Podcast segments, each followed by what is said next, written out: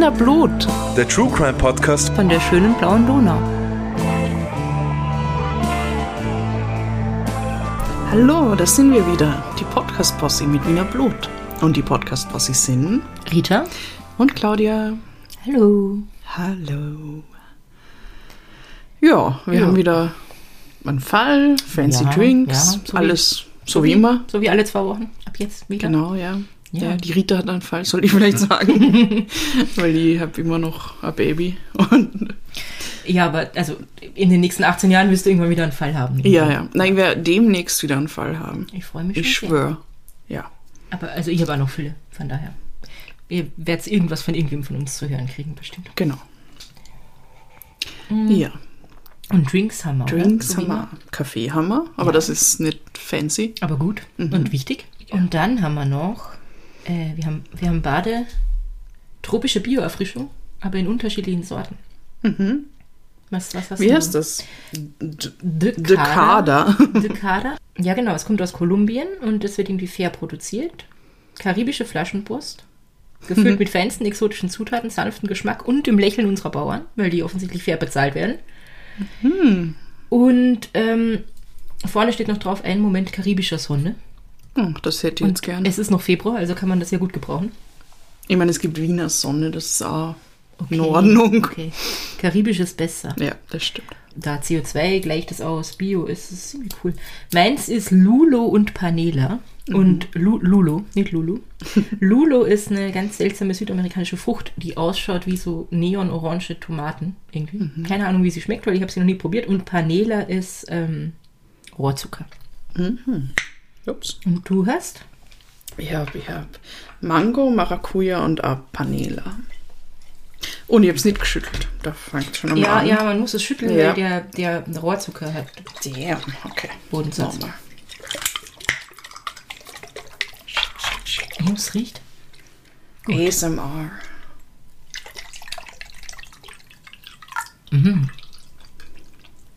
Ist überhaupt nicht süß. Das, Es ist eher sauer und fruchtig. die Lulu ist nicht süß. Lulo ist nicht besonders süß. Also cool. Finde ich das. Oh, meins ist gut. Ja. Ja. Und, und ich weiß, was du meinst, wenn du sagst, es, ist, es ist nicht, also es ist nicht big süß wie so ein es Fruchtsaftartiges Ding. es Es ist genau erfrischend. ist recht ausgewogen. Ja. Ja, das ist cool. Fancy. Okay. Okay, ja dann. Ähm, getrunken haben wir. Mhm. Gesagt, wie wir sind, haben wir auch. Würfel brauchen wir nicht. Na, Ja, dann kann es losgehen. auf geht's. Was Okay. hast du für uns? Ich äh, fange heute an mit einem Zitat von Max Edelbacher. Uh, das ich euch vorlesen werde. Ähm, immer stehen die Leiche, die im Normalfall am Tatort zurückgelassen wird, und die Mitteilungen der Täterschaft, die mit der Situation der Auffindung gemacht wird, direkt oder indirekt im Mittelpunkt. Diese Bedeutung der Interpretation des Tatortes verstärkte sich, als die Methoden des Profilings Anwendung fanden. Das, was man als Kriminalist im Sicherheitsbüro bei der Arbeit in einem Mordfall erlebt, gewann durch die Impulse der Profiler des FBI nachhaltig an Wichtigkeit. Im Zentrum steht ja immer die Frage, was teilt uns der Täter mit der Art und Weise der zurückgelassenen Leiche tatsächlich mit? Ist nun in einem vermuteten Mordfall keine Leiche, kein Opfer vorhanden, enthält uns der Täter entscheidende Informationen vor, was zu einer enormen Herausforderung für alle an der Aufklärung der Tat involvierten Kriminalisten und Wissenschaftler führt. Ohne Leiche verliert man die Möglichkeit zur kompletten Anwendung des Fachwissens, das eben bei der Interpretation des Tatortes beginnend eingesetzt werden sollte. Ohne Leiche können eventuelle Aussagen des Täters nicht objektiviert werden. Die Ermittler sind unter Anführungszeichen hilflos auf das angewiesen, was er oder sie bei der Befragung angibt. Mag sein, dass sich gewisse Lücken durch Erhebungen im Umfeld logisch schließen lassen, aber es bleibt immer die Frage offen, ob nicht alles ganz anders gewesen sein könnte. So es Mitwisser oder andere Möglichkeiten der Objektivierung eines Sachverhaltes gibt, kann diese Ungewissheit reduziert werden. Waren aber nur Täter und Opfer einzig und allein miteinander konfrontiert, so bleibt der schale Geschmack der Unvollkommenheit, selbst wenn es ein Geständnis, aber eben keine Leiche gibt. Mhm. So, warum habe ich euch das vorgelesen? Weil, wie dieser Text ja eigentlich eh schon so ein bisschen sagt, man muss keine Leiche finden und, und äh, die Todesursache bestimmen können, um einen Verdächtigen oder eine verdächtige Person äh, wegen Mordes zu verurteilen.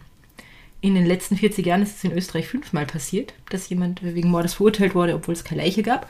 Vier Täter, Täterinnen haben gestanden und ihre Taten in allen Einzelheiten geschildert. Einer von denen hat nie so richtig rausgerückt mit der Sprache und ist trotzdem zu lebenslanger Haft verurteilt worden. Und um den soll es heute gehen. Und das ist ganz spannend, weil dieser Dude ist äh, Serienmörder, österreichischer, von dem ich noch nie was gehört habe vorher, der scheinbar total in Vergessenheit geraten ist. Es gibt keinen Wikipedia-Eintrag über ihn, er steht nicht Was? in der Liste drin. Murderpedia? Na, nicht in Mörderpedia. Oh, okay. Es geht um Egon Maurus Heidenberger. Who? Ja, genau. Das Okay. habe ich mich ja gefragt. Egon Maurus Heidenberger ist am 17.08.1929 in Linz geboren worden. Und in den Jahren zwischen 1980 und 1983 soll er, oder hat er, mindestens vier, möglicherweise aber viel mehr, man sagt so zwischen sechs und zehn Menschen umgebracht haben. Wow. Die vier Leichen, äh, um die es heute irgendwie gehen wird, sind nie gefunden worden und für die anderen Verbrechen gab es nie ausreichende Beweise, als dass man. Also gibt halt ganz viele Vermutungen und Ähnlichkeiten, wo man sagt, ja, da wird schon, wird schon der gewesen sein, aber nichts Genaues weiß man halt nicht. Aber krass, ihr noch nie von ihm gehört. Ja, Egon Maurus Heidenberger, Heidenberger. genau. Und Egon Maurus Heidenberger hat angeblich seinen ersten Auftritt vor Gericht schon als Jugendlicher gehabt, nämlich 1945, da war er 16 äh, und da war er HJ-Jungscharführer in Steyr und hat dann Kameraden erschossen. Was? Ich habe nichts herausgefunden über die genauen Umstände, ob das Alter. ein Unfall war, irgendwie blöd, blöd gelaufen ist, jetzt, jetzt ganz plump gesagt. Er ist auf jeden Fall dafür neun Monate im Gefängnis gesessen. Ich habe mir dann gedacht, also ich komme dann ja eh später zu den Quellen und so, äh, wird sich halt ganz viel um diese, um diese drei Jahre in den 80ern drehen. Äh, Und da hieß es immer, ja, er war vorher schon, ist vorher schon so oft verurteilt gewesen wegen Diebstahl und Betrügereien. Und dann habe ich mir gedacht, warum findet man darüber nichts? Und dann war ich im Nationalbibliothek Archiv, im, im Toll, Im Anno? im Anno und habe nach seinem Namen gesucht und habe dann tatsächlich Dinge gefunden, die würden schon Sinn machen. Ich weiß halt nicht, wie viele Egon Heidenbergers es, zu der Zeit irgendwie in, in der Gegend um Linz gab. Und trotzdem lese ich euch mal vor, was ich gefunden habe, weil meine Vermutung wäre schon, dass er das war. So. Nachts zum 22. Juli 1949 wurde durch unbekannte Täter in das Radiogeschäft Rudolf Stiefmüller Linz Dauphinstraße eingebrochen und fünf Radioapparate im Wert von 5000 Schilling entwendet. So jetzt aus den oberösterreichischen Nachrichten, habe ich vergessen dazu zu sagen.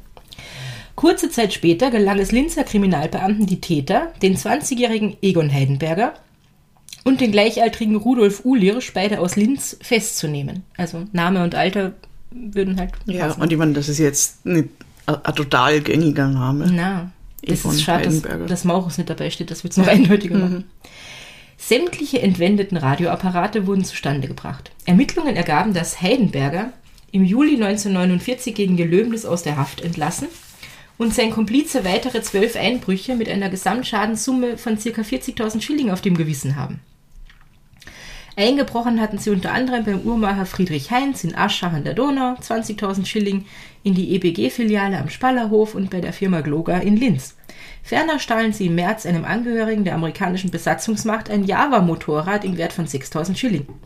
Beim Einbruch in das Uhrmachergeschäft war auch der Hilfsarbeiter Johann Kodek aus Wien beteiligt. Weitere 17 Personen wurden wegen Mittäterschaft an den Straftaten der beiden der Staatsanwaltschaft Linz zur Anzeige gebracht.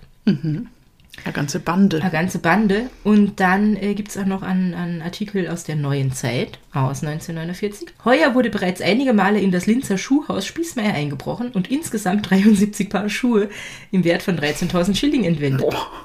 Das letzte Mal wurde am 28. Mai eingebrochen. Kurze Zeit später wurde in der Nacht der 25-jährige Oswald Kröpel aus Linz von einer Polizeistreife festgenommen, da er der Polizei verdächtig erschien, als er eine Aktentasche und zwei leere Jutesäcke in der Hand trug. Kröpel leugnete vorerst jeden Zusammenhang mit den Einbrüchen in das Schuhgeschäft Spießmeier, gab aber, nachdem in seiner Wohnung fünf Paar neue Schuhe gefunden wurden, einen Einbruch und einen Einbruchsversuch zu. Seine Komplizen waren der 20-jährige Egon Heidenberger und der gleichaltrige Alois Brunner. Ferner wurde die Frau Kröpels festgenommen. Von der Polizei konnten noch 17 Paar Schuhe zustande gebracht und dem Schuhhaus Spießmeier zurückgegeben werden. Erst. Wer stiehlt denn so viele Schuhe? Ich weiß nicht, vielleicht wollten sie sie Melder Markus schicken. Ja, ja.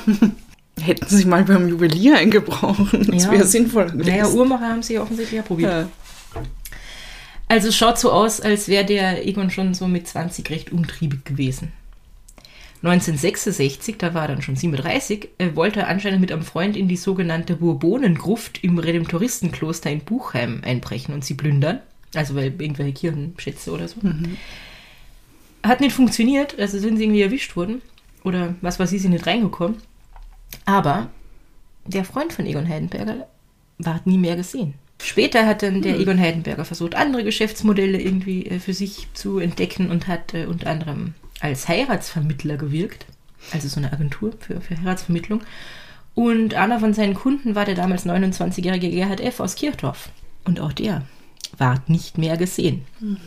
Und im Nachhinein fragt man sich dann, und das werdet ihr euch am Ende von diesem Fall vielleicht auch fragen, waren die alle Opfer von Egon Heidenberger? Aber man weiß es nicht. Was man weiß, ist, dass das erste Opfer, das dem, dem Egon Heidenberger ganz sicher zugewiesen werden konnte, der Linzer Bauunternehmer Walter S. ist. Und damit äh, sind wir jetzt dann im Jahr 1980, 8. Oktober. Dieser Walter S. geht in Linz zu seiner Bank, hebt eine Million Schilling vom Konto ab Oh. und sagt dem Bankbetreuer, ja, er wird ein lukratives Goldgeschäft machen mit diesem Geld. Und danach verschwindet er spurlos. Jetzt steht zuerst so ein bisschen die Vermutung im Raum, dass der, der Walter S. äh, vielleicht untergetaucht ist, weil er ist ja Bauunternehmer und vielleicht hat er irgendwie Dreck am Stecken oder so, wer weiß. Aber das Komische ist halt, es sind erstens noch mehrere Millionen Euro, ähm, Schilling, Schilling, es sind noch mehrere Millionen Euro-Schilling. Euro-Schilling, da ist er wieder, der gute alte Euro-Schilling. Hat man schon lange nicht mehr. Äh, Es sind noch mehrere Millionen Euro-Schilling auf seinem Konto und es gibt keine weiteren Kontobewegungen. Und das ist ja seltsam, wenn man untertaucht, warum nimmt man nur eine Million und den Rest lässt man dort und also, der hat aber viele Millionen Euro Schilling. ja, der Walter S. war anscheinend der erfolgreiche Bauunternehmer. Also Euro-Schilling nur auf dem Konto, Kontobewegungen gibt es aber nicht. Und dann findet man eine Spur zu Egon Heidenberger, weil im Auto vom Heidenberger wird die Kfz-Steuerkarte von Walter S. gefunden. Falls du dir jetzt fragst, was, weißt du, was eine Kfz-Steuerkarte ist? Na. Siehst du, das nicht gewusst. Und dann habe ich es gegoogelt und man musste tatsächlich damals seine Kfz-Steuer bezahlen. Also man hatte eine Steuerkarte und man musste in die Trafik gehen, jeden Monat, und Marken kaufen, die man dann auf diese Karte klebte, um, wenn man Oh. halt überprüft wurde, nachweisen zu können, ja, ich habe meine Kfz-Steuer gezahlt. Jeden Monat. Jeden Monat, The fuck. ja. Okay. Und ich glaube, klingt zeitweise, sogar, zeitweise sogar drei Marken um den ganzen Betrag. Also es gab, Hm. ja, also kompliziert. Auf jeden Fall hatte man so eine Steuerkarte und die Steuerkarte von Walter S. war seltsamerweise im Auto vom Egon Heidenberger. Jetzt wird der Egon Heidenberger vernommen, der sagt aber und schwört irgendwie Stein und Bein, die Karten hat er überhaupt noch nie gesehen, die muss ihm irgendwer Böswilliges zugeschoben haben. Und weil man ihm eigentlich, außer dass diese Karte halt in seinem Auto ist, überhaupt keine andere Verbindung nachweisen kann, passiert da nicht so viel. Er bleibt auf freiem Fuß. Ein Jahr später, im Juni 1981, verschwindet dann der Geschäftspartner von Egon Heidenberger, Adolf H., spurlos. Und dieser Adolf H. hatte eine Briefmarkensammlung, die angeblich einen Millionenwert hatte. Was? Und diese Briefmarkensammlung ist natürlich auch weg. Nicht nur der Adolf H., sondern auch seine Briefmarken. Man verdächtigt natürlich wieder den Heidenberger, aber Beweise gibt's nicht. Im Jänner 1982 äh, reisen die beiden Brüder Milislav und Milojko P. aus Wien nach St. Valentin bei Amstetten. Warum? Sie wollen dort Egon Heidenberger treffen, weil sie haben einen Deal, sie haben 800.000 Schilling dabei, der Egon Heidenberger hat angeblich 16 Tonnen Kaffee, die wollen sie ihm für die 800.000 Schilling abkaufen und dann nach Jugoslawien schmuggeln. Okay. Aber Lauter total obskure Dinge, die es, da es passieren. sind urobskure Dinge, aber ich glaube, Kaffeeschmuggel war gar nicht so abwegig irgendwie. Ähm, auf jeden Fall rate, die beiden Brüder Nimmer gesehen. Weg. wurden nie wieder gesehen. Das Einzige, was man gesehen hat, war das Auto, mit dem sie unterwegs waren. Das ist dann halt später auf einem Parkplatz in St. Valentin gefunden worden. Wow. Aber die beiden Brüder nimmer mehr. Wahnsinn. ja, oder? So viele Leute, die einfach nicht mehr auftauchen. Ja, und auch nicht ihre Leichen. nämlich. Und auch nicht ihre Leichen. Offensichtlich. Genau. Ja. Und äh, wieder steht der Verdacht im Raum, der Heidenberger könnte was damit zu tun haben. Ich habe es eh schon gesagt, der war schon äh, einige Male vorbestraft wegen eben Diebstahl und Betrügereien. Und ich glaube, bei dieser Heiratsvermittlung ist nicht alles so mit rechten Dingen zugegangen. Also er war, glaube ich, den Behörden bekannt und ich glaube in der Linzer Unterwelt, wenn man das so unter Anführungszeichen sagen kann, äh, wusste man auch, der Heidenberger. So. Ähm, jetzt schnappt man sich den Heidenberger endlich, weil es ist komisch, so viele Leute verschwinden und immer ist irgendwie er verdächtig und bringt ihn ins Wiener Sicherheitsbüro und dort wird er verhört. Und dort sagt er halt wieder, er hat damit nichts zu tun, wortwörtlich, ich habe die Jugoslawen weder herbestellt noch getroffen. Und weil man überhaupt keine Beweise hat, bleibt der Heidenberger auf freiem Fuß. 1983 nimmt Egon Heidenberger Kontakt zu zwei Münzhändlern und sechs weiteren wohlhabenden Personen in Linz auf. Und denen bietet er ein Geschäft an, nämlich, und dieser, das wird euch jetzt bekannt vorkommen, ein lukratives Goldgeschäft bietet er ihnen an. Diese Personen sind aber irgendwie allesamt misstrauisch und gehen auf diesen Deal nicht ein. Die Schuld gibt der Heidenberger jetzt seinem neuen Komplizen, dem Walter B., der Adolf H. ist ja verschwunden. Sagt irgendwie, du bist schuld, dass, dass die da irgendwie auf den Deal äh, nicht, nicht eingehen wollen und dass die misstrauisch geworden sind. Wir haben denen dieses Goldgeschäft, dieses Lukrative nicht gut genug verkauft, was weiß ich. Und deswegen sucht er sich jetzt neue Komplizen.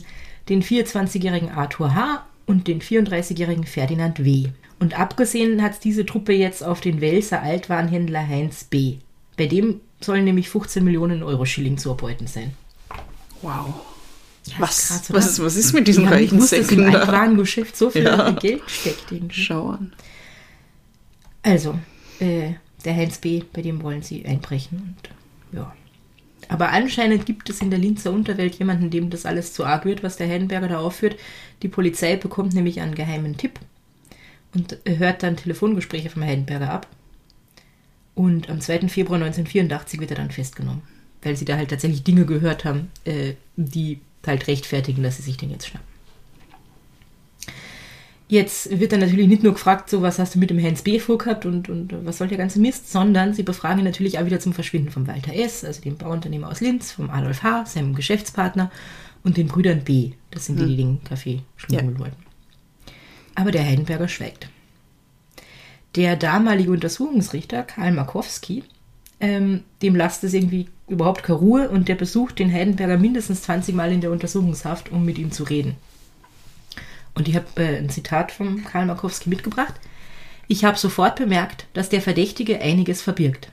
Heidenberger war eine düstere Figur. Ihm kam kein Lachen, kein lustiges Wort aus. Er trug meist eine graue Strickjacke, ließ sich in der Haft einen Bart wachsen, der genauso grau war wie sein Haar. Ich brauchte bei jedem Besuch bei ihm ein Konzept, um bei den Befragungen irgendwie weiterzukommen.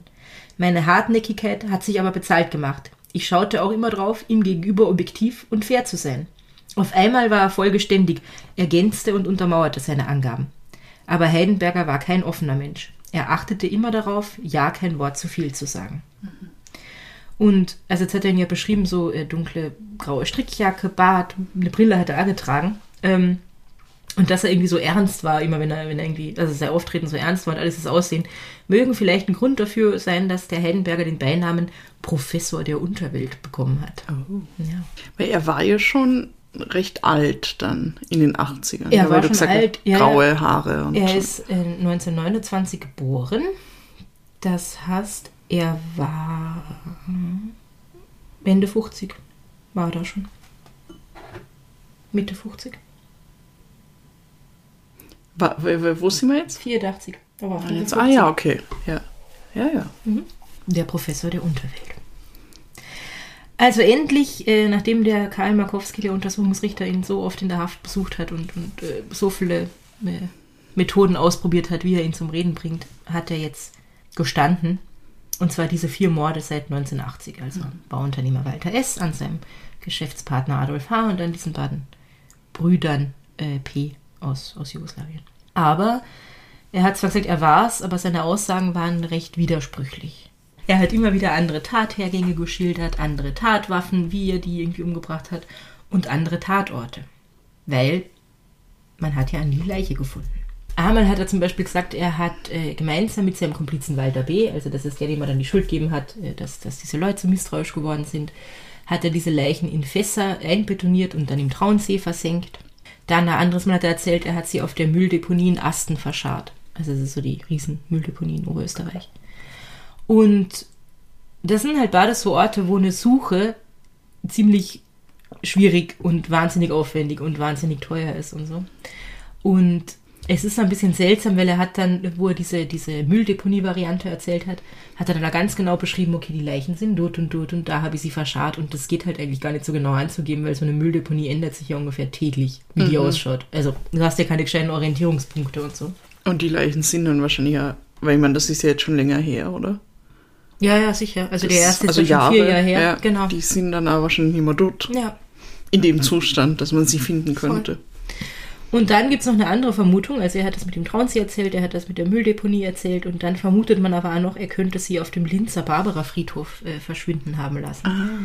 Weil äh, der Egon Heidenberger hat ähm, so einen aufgelassenen Blumenkiosk an der Friedho- Friedhofsmauer. Also der ist nicht mehr in Betrieb, da verkauft er nichts, aber der gehört ihm halt irgendwie. Es wäre also eigentlich für ihn ganz leicht gewesen, äh, am Friedhof irgendwie die Leichen verschwinden zu lassen, in Ja. irgendwelchen offenen Gräbern oder so. Ja, wer, wer sucht da? Das ist ja der, der Klassiker. Ja, voll. ähm, also was bleibt am Ende? Man hat irgendwie keine vertrauenswürdige, eindeutige und vor allem überprüf überprüfbare Aussage, ähm, wo die Opfer vom Heidenberger geblieben sind. Kann man im Nachhinein immer sagen. Und jetzt steht man halt vor einem großen Problem. Der hat gestanden, aber es gibt überhaupt keine Leichen. Trotzdem wird Egon Heidenberger aufgrund seiner Geständnisse wegen vierfachen Mordes angeklagt. Aber in der Verhandlung widerruft er alles seine Geständnisse. Er sagt, er hat nur aufgrund physischen, des physischen und psychischen Drucks und der unmenschlichen Verhörmethoden gestanden. Und äh, sein Komplize Walter B., der ist mit angeklagt ähm, und den belastet er jetzt total und sagt halt, ja, der Walter war es und damit gar nichts zu tun. Es gibt aber zum Glück, äh, muss man halt irgendwie so sagen, gibt es halt einige Indizien, die hätten ohne Geständnis nicht gereicht, aber die können das jetzt natürlich untermauern. Unter den ganzen Gegenständen, die man beim Heidenberger gefunden hat und die ihn irgendwie belasten könnten, befanden sich nämlich auch Schlüssel, die nicht seine Schlüssel waren. Und jetzt hat man äh, versucht zu beweisen, dass das die Schlüssel vom Bauunternehmer Walter S. sind. Weil jetzt hat er ja schon diese Kfz-Steuerkarte in seinem Auto gehabt, der Heidenberger. Das geht vielleicht noch irgendwie, dass er da jemandem erzählt, das hat mir jemand untergeschoben. Aber wenn er die Schlüssel von ihm hat und diese Steuerkarte, dann ist es ein bisschen, bisschen viel. Also zumindest ist das die Argumentation von, von der Anklage. Und während der Verhandlung wird dann die Witwe von Walter S. Ähm, als Zeuge, also in den Zeugenstand gerufen. Und der werden ganz viele verschiedene Schlüssel vorgelegt, die halt in der Asservatenkammer irgendwie äh, rumliegen. Und dabei sind halt alle die Schlüssel, die beim Egon Heidenberger gefunden worden sind. Und auf Anhieb geht sie natürlich zu diesen Schlüsseln und sagt, das sind die Schlüssel von meinem Mann. Also eindeutig, der Heidenberger hatte die Schlüssel vom Walter S. Und unter anderem damit konnte man dann die Geschworenen überzeugen. Walter B. und Egon Heidenberger wurden schuldig gesprochen. Aber das ist interessant, weil eigentlich können sie dann sein Geständnis ja nicht verwenden vor Gericht, wenn, wenn er es widerrufen hat. Ich habe mir das auch gedacht, ja. Hätte ich gedacht. Und dann sind es also, nur, dann sind's halt nur Indizien und ja, er hat halt den Schlüssel. Es ist super schwer, also ich habe eh schon gesagt, es gibt keinen Wikipedia-Artikel und so, diese ganzen Details rauszufinden über diesen Fall. äh, Auf jeden Fall sind sie schuldig gesprochen worden. Ähm, und zwar im Fall von Walter S. wegen Mord. Und dann noch wegen Körperverletzung mit tödlichem Ausgang und zweifachem Raub mit Todesfolge für die anderen äh, drei Personen. Und Bade zu lebenslanger Haft. Und der Egon Heidenberger war dann aber gar nicht so wahnsinnig lange im Gefängnis. Er hat nämlich Krebs gekriegt. Und ist 1996 aufgrund von dieser Krebserkrankung vorzeitig aus Stein natürlich entlassen worden. natürlich. Und ist dann auch wenige Monate danach gestorben. Und die tatsächliche Anzahl und die Verstecke seiner Opfer hat er mit ins Grab genommen. Und der Walter B. hat auch immer dazu beschwiegen. Also der hat nicht Wahnsinn. gesagt, äh, wie und was und wo. und das Geld hat er vermutlich mit ins Grab genommen. Ja, oder, Oder ausgeben, verprasst, oder- oder es ist ja. noch irgendwo auf den Cayman Islands, ich habe keine Ahnung. Ja, aber, weil das muss ja dann recht viel gewesen sein, wenn, wenn die da so 800.000, Ja, eine Million. Ja, voll. Der Egon Heidenberger stirbt 1996. Trotzdem äh, musste sich die Justiz 2005, also neun Jahre später, nochmal mit ihm beschäftigen. Grund dafür war wieder einmal jemand, der verschwunden ist. Nämlich der Finanzbeamte Egon P. aus Linz. Der hat 1982 irgendwie irgendwelche steuerlichen, was weiß ich, vielleicht hat er ihr beim Steuerausgleich geholfen oder so, der Ehefrau nämlich von einem Komplizen vom Egon Heidenberger. Und danach ist er spurlos verschwunden. Und das ist ja so ein Muster, dass irgendwie durch das Ganze, wenn du mit Egon Heidenberger zu tun hast, kann es gut sein, dass du irgendwann einfach verschwindest. Aber wie halt bei ganz vielen anderen, es gab irgendwie nichts, wo man hätte sagen können, ja, da- das war der Heidenber äh, Heidenberger. Aber es ist halt auch schon seltsam, dass schon wieder jemand verschwunden ist, äh, mit dem Ja. er irgendwie zu tun hatte. Also man hat dann immer vermutet, der könnte eins von diesen sechs bis zehn Opfern irgendwie sein. Aber im November 2005 waren irgendwelche Höhlenforscher im Toten Gebirge auf dem Warscheneck unterwegs und finden dort ein menschliches Skelett. Oh. Und anhand von Kleidungsresten konnte dieses Skelett dann als die Leiche von diesem Finanzbeamten Egon P. identifiziert werden. Und äh, man konnte aber irgendwie nichts feststellen, das auf einen gewaltsamen Tod schließen lässt. Außerdem, wie kommt der Egon Heidenberger ins tote Gebirge? Also es ist überhaupt nicht sein, sein Revier sozusagen. Ähm, und man geht davon aus, dass der Egon P. beim Wandern abgestürzt und erfroren ist. Und zumindest eins von diesen vielen, äh, einer von diesen vielen Menschen, die einfach verschwunden sind und wo man nicht weiß, was mit ihnen passiert sind, äh, konnte man dann irgendwie lösen und was jetzt, äh, hatte der Heidenberger nichts damit zu tun. Immerhin. Immerhin. Ist für die Familie vermutlich auch. Ja. Jetzt, ich meine, natürlich ist, ist er trotzdem tot. Das ist, das ist schrecklich, Mhm. aber vielleicht tröstlich, dass er nicht ermordet worden ist, immerhin. Voll. Und ich meine, der ist 1982 verschwunden. Das hat hier ewig gedauert, bis 2005. Ja. Ähm, aber ja, ich glaube, es ist erstmal tröstlich zu wissen, ist er wirklich tot? Was ist überhaupt passiert? Und es war nicht Mord. Ich glaube schon, dass das Ja. dann ein bisschen angenehmer ist. Genau. Interessant vielleicht noch, also wird sich vielleicht eh schon selber gedacht haben, aber der Egon Heidenberger, also er ist ein Serienmörder, weil er hat vier Leute umgebracht und wir können über sein MO nicht so viel sagen, weil wir kennen sie nicht so genau. Aber er gehört auf jeden Fall zu dieser eher seltenen äh, Sorte Serienmörder, die halt nicht unbedingt aus Lust an Ja. Töten morden oder so, sondern wo man sagen kann, die sind total abartig oder irgendwie gestört oder was auch immer, ähm, sondern der will halt einfach sich bereichern Mhm. und geht dafür über Leichen. Und das Wa- Was auch ziemlich gestört was ist, wenn man nebenbei, ist. aber. Ja, voll, aber er ist jetzt nicht irgendwie geistig abnorm. Ja, also er hat, er- es scheint, als hätte er keine Lust jetzt, Genau. Mhm. äh, er würde keine Lust empfinden, wenn er jemanden umbringt, sondern es geht ihm wirklich rational einfach nur um das Geld. Ja, voll. Ja, spannend. Und das ist ja eher selten. Das stimmt, ja. Ich glaube, eher hat es ihm noch äh, Spaß gemacht, also Lust am die Polizei in die Irre führen und halt Mhm. nicht sagen, wo sie sind. Und sich irgendwie gut fühlen, weil er ist der Einzige, der das weiß. Ja, Boah. Egon Maurus Heidenberger. Über den man irgendwie nichts weiß. Ja. Und nichts hört, liest. findet. Und wo sind die Leichen, verdammt nochmal? Wo sind die Leichen? Ja, also vielleicht sind sie ja doch im Traunsee, aber. Ja, man hätte wenigstens einmal nachschauen sollen. Ich glaube, auf, also auf der Mülldeponie waren, ich weiß nicht, ob es eine große Suchaktion gab, aber es gibt Fotos, ähm, Mhm. wo halt Beamte da rumsteigen und so. Man hat, glaube ich, schon geguckt, okay, Mhm. wo könnte es sein, was er da beschrieben hat. Aber so eine richtig groß angelegte Suchaktion wäre halt da wahnsinnig teuer gewesen. Und im See halt da. Und Ja. wenn man Der- halt überhaupt nicht weiß, weil der einfach irgendwelche Sachen erzählt. Der Traunsee ist sehr tief. Ja. Das ist, glaube ich, der tiefste See in Österreich, oder? Schaust du mich so an, weil ich sowas wissen muss? Ich habe keine Ahnung. Der Wörthersee ist der wärmste See in den Alpen. Das stimmt, das, das, Das habe ich von dir alles. Und der gelernt. Neusiedler See ist sehr flach. Ja, das stimmt. ja. Ah, das, ja. Mhm. Aber ich glaube, der Traunsee ist recht tief. Und ja. Betonierte Fässer sinken auch recht gut. Ja, ja, Ja. Mhm. also wenn er das gemacht hat, ist, ist es bestimmt schwierig da irgendwie. Und, und der ist jetzt auch nicht winzig, also. Ja, voll. Aber man könnte grundsätzlich könnte man nochmal tauchen. Wahnsinn. Und auch, ich meine, der muss ja wahnsinnig intelligent gewesen sein jetzt. Weil man ist ihm nie, also wenn er nicht gestanden hätte, dann hätten die ja nichts mit ihm. Ja. gegen ihn in der Hand Ja. gehabt, so wirklich, außer diese paar Indizien. Vielleicht hat er sie. Vielleicht hat er ja diesen Ruf gehabt, so superintelligent zu sein und vielleicht hat er das auch zu seinem Beinnamen beigetragen. Professor der Unterwelt. Ja. Also, dass er die Leichen so gut versteckt hat, dass sie anscheinend niemand findet, das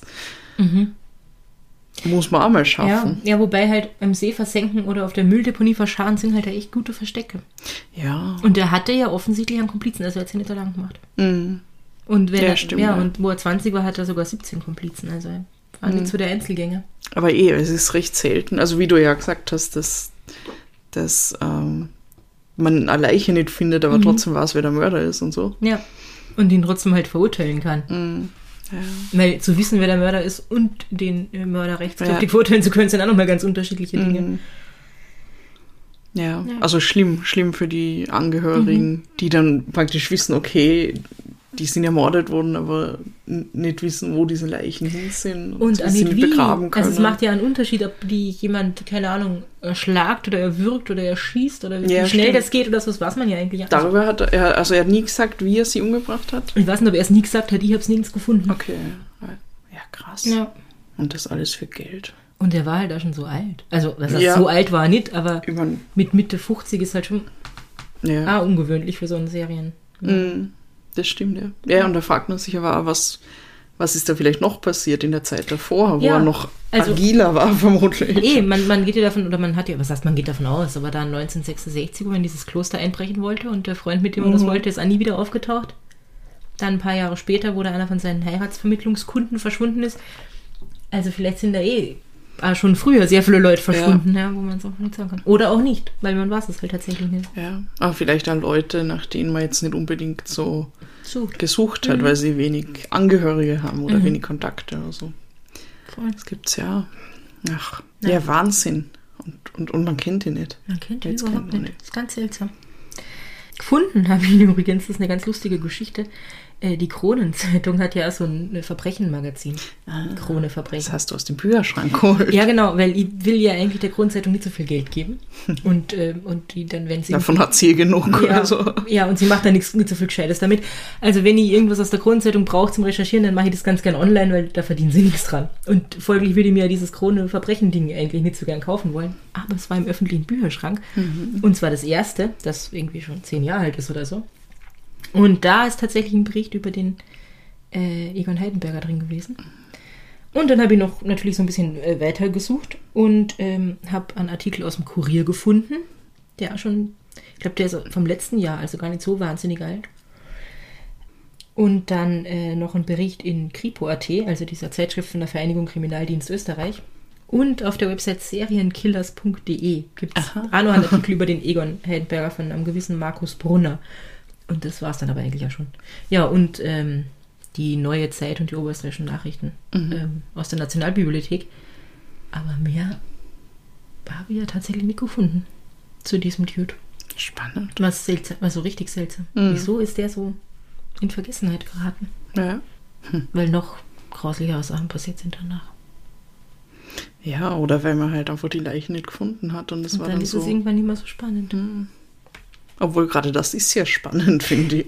Schon, aber ja, sicher. Weil man könnte sie ja immer noch finden, theoretisch. Wenn Mhm. sie in Fässern sind, dann, dann wären sie ja konserviert im, im Beton und so. Voll. Ja, also vielleicht, wenn ihr im Traunsee tauchen seid in am nächsten Urlaub, dann sucht nicht mehr bei den Fässern. Und wenn euch jemand ein lukratives Goldgeschäft anbietet, dann sagt's na. Ja.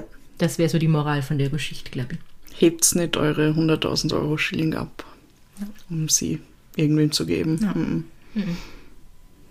Keine lukrativen Goldgeschäfte. Und schmuggelt's kein Kaffee. Na, das muss man ja zum Glück nicht mehr. Ja. Ja, danke. Ja, das, gerne. das war sehr erhellend. Mhm. Noch nie davon gehört. Ja, ja man Wahrscheinlich aus. wenige von euch. Also wenn irgendwer den, den er sich vielleicht erinnern kann oder sonst schon mal irgendwie auf den außerhalb von diesem Krone Verbrechen Magazin, weil das haben ja vielleicht einige von euch gelesen, auf den Markus Heidenberger, äh, Egon, ups, auf den Egon Heidenberger gestoßen sind, dann, äh, dann sagt's Bescheid. Das fände ich interessant, ob irgendwer den kennt. Also Mhm. diesen, diesen Fall, weil mir war der echt komplett unbekannt. Ja, und jetzt wollt ihr wahrscheinlich wissen, wo ihr uns Bescheid sagen sollt, wenn ihr uns Bescheid sagen wollt. Ja. Da hätten wir ein paar Kanäle. Alternativen. Ja, Kanä- ja. Kanäle nennt man sie, ja. Da hätten wir Instagram. Instagram äh, wir. Podcast Posse Vienna. Und dann gibt es ja noch Facebook, aber da, also wer benutzt noch Facebook? es gibt eine Website, podcastposse.at. Da gibt es ein schönes Kontaktformular. Und dann gibt es auch noch das Possiphone. Das Posiphon, ja. und da könnt ihr SMS und äh, Sprachnachrichten und Videos und Fotos und Text natürlich hinschicken über WhatsApp und Signal und, und Telegram. Mhm. Und die Claudia und der Bernhard lesen das dann irgendwann. Ja, ich glaube, der Bernhard hat letztens ein paar Dinge beantwortet. Braver Bernhard. Glaube ich. Ja. Hoffentlich. Und die Nummer von diesem Possiphon lautet 0043 für Österreich 677 63 46 62 63. Ruft's nicht an. Na, hebt niemand ab. Na, es wird niemand abheben, aber ihr könnt halt was hinschicken und ihr kriegt dann irgendwann eine Antwort. Oder ihr schreibt es einfach über Instagram. Dann ähm, sind wir jetzt gespannt, was nächstes Mal kommt. Ob ein Fall von dir kommt, Claudia. Ja, Der, haltet's die Daumen. ob das Baby es erlaubt. ja. Nein, es ist ja nicht nur das Baby, ist ich bin einfach schwer. faul. nein. nein, nein, es ist nur das Baby. Ja. Ähm, ja, ja, ja. Wir können euch noch ein paar Tipps geben. Für, wir haben nämlich einen tollen Podcast gehört in letzter Zeit. Oh, das- Bist du schon fertig Ich bin damit? schon, ich habe gestern alle sechs Folgen Oh, ja. gebinged. Es ist ganz toll. Ähm, Sweet Bobby, falls euch das Ja. interessiert, können wir nur empfehlen. Mhm. Es ist ein, ein True Crime Podcast, ein, ein britischer. Ja. Sechs Folgen, die glaube ich so halbe, halbe, dreiviertel Stunde jeweils lang sind. Also kann man gut an einem langen Nachmittag durchhören. Mhm. Und es geht um Catfishing. Also so viel kann man, glaube ich, schon So viel sagen. kann man sagen, aber Was ja einmal bei uns Thema war. genau, ja, aber ganz besonders krasse Form Mhm. Ja, davon. ja. Also Es Twists ist, and es Turns ist Wahnsinn. und ich war die ganze Zeit so, what the fuck, Mhm. was? ja, ja, hört euch das an, äh, wenn ihr ist wirklich, wirklich gut gemacht. Also, ja. Mhm. Ich habe noch einen Netflix-Tipp für euch, ähm, was in Richtung True Crime geht, was gerade auch, glaube ich, total angesagt ist. Inventing Anna. Das war voll cool. Da geht es um diese vermeintliche russische Erbin, die sich irgendwie in die New Yorker High Society einschleicht und dabei eigentlich nicht einmal einen Euro-Schilling hat. Mhm. Und ja, ist ja ziemlich cool. Ich habe bis jetzt nur den Trailer gesehen, den finde ich auch super, aber die Serie noch nicht geschaut, aber es steht auf meiner Liste. Haben wir sonst noch Tipps? Was habe ich noch? Ich habe so viel. Also, weil manchmal schlaft das Baby auf mir, wisst ihr. Und dann schaue ich ganz viel Netflix nebenbei. So leise natürlich, damit, damit er nicht zu viel von, von irgendwelchen Morden hier mitkriegt und so. Aber. So, ah, ja, ja. Das ist äh, True Crime. Das ist ein Doku. True Crime Doku auf Netflix. Und da geht es lustigerweise auch um eine Art von Catfishing. Äh, Eine sehr extreme Art. Äh, die Doku heißt The Puppet Master. Und das ist, ah, das ist auch so eine wahnsinnige Geschichte, die ihr ein bisschen, also sie hat ein bisschen Ähnlichkeit mit, mit Sweet Bobby, finde ich, aber mit, mit anderen Motiven dahinter sozusagen. Aber es ist auch von der, äh, von der Größe und von dem Irrsinn ist es, ist es recht ähnlich irgendwie. Ich muss mir das unbedingt anschauen, weil Sweet Bobby hat mich gestern mega geflasht. Ja. Ja, ja nutzt es mal die nächsten zwei Wochen, äh, um zum Gucken und Hören, Ja. bis wir wieder da sind. Dann müsst ihr natürlich uns hören und alles andere stehen und liegen lassen. Das ist ja hoffentlich klar. Genau. Und bis dahin, Habt's euch lieb und, und habt's uns gern. Bye.